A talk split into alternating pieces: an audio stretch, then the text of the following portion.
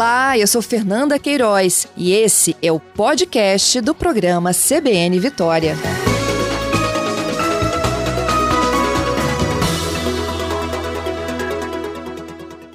Sidneia, primeiramente, muito bom dia, obrigado por nos atender aqui na CBN. É, por que, que a Defesa Civil fez a interdição do prédio ontem? Qual foi o trabalho que vocês fizeram aqui hoje e que levou né, à desinterdição novamente do, do prédio? Bom dia a todos. A gente interditou o prédio ontem por questões de salubridade, principalmente. Né? Havia muita fumaça no prédio, corredores, água, né, também, em virtude do, do combate ao incêndio. O prédio estava sem energia.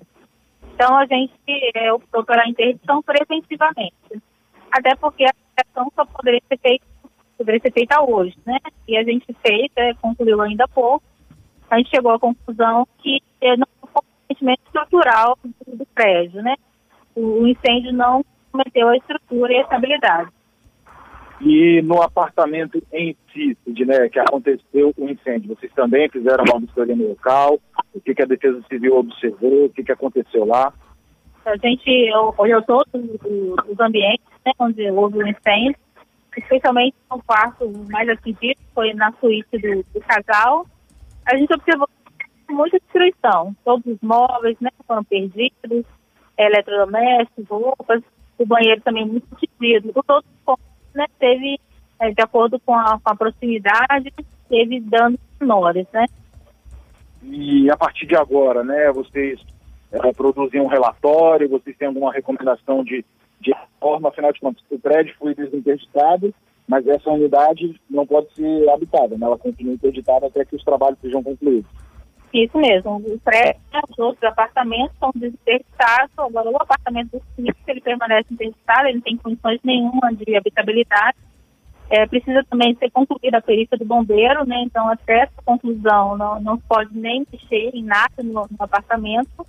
Após a conclusão né, e a liberação dos bombeiros, é, o proprietário ele vai iniciar a reforma. Né? A gente vai elaborar um relatório né, com com o parecer ali, as recomendações, é, sempre deve ser acompanhado por um profissional, né, toda a reforma, e aí depois ele pode concluir, né, sobre a reabilitação do, do edifício. Fernanda? É, ela falou que o fogo, né, consumiu bastante, está muito comprometido o ambiente. Esse local mais comprometido é onde estava a criança ou é o quarto intermediário? Não, o ambiente né, se iniciou um incêndio mais atingido era por isso. A criança estava com outro cômodo, no, no, no, quarto que ela dividia com o irmão. Então, ela não estava uhum. no mais atingido, não. É, e a, o Corpo de Bombeiros chegou a cogitar que houve algum problema hidráulico, que eles precisaram de, de utilizar os registros do segundo andar. É papel da Defesa Civil identificar se houve algum problema nisso também? Não, essa parte é o bombeiro mesmo. Eles não, não comentaram nada nisso. Nós fazemos avaliação ainda. Eles estavam olhando as questões de combate a incêndios do, do prédio. Ok. Então, a estrutura é segura, com exceção do apartamento que segue interditado. É isso, Sidneia? Isso. Os outros apartamentos eles não, não foram atingidos. Tem os apartamentos que você não consegue nem identificar que houve algum incêndio, nem polícia tem o apartamento do sinistro ele vai precisar ser tirado reboco no quarto mais atingido, a instalação elétrica toda comprometida, né? Não, não corre do nada do apartamento cair ou do prédio, né? Mas ele não, não tem condições de se. Tá certo. Eu te agradeço, Sidneia.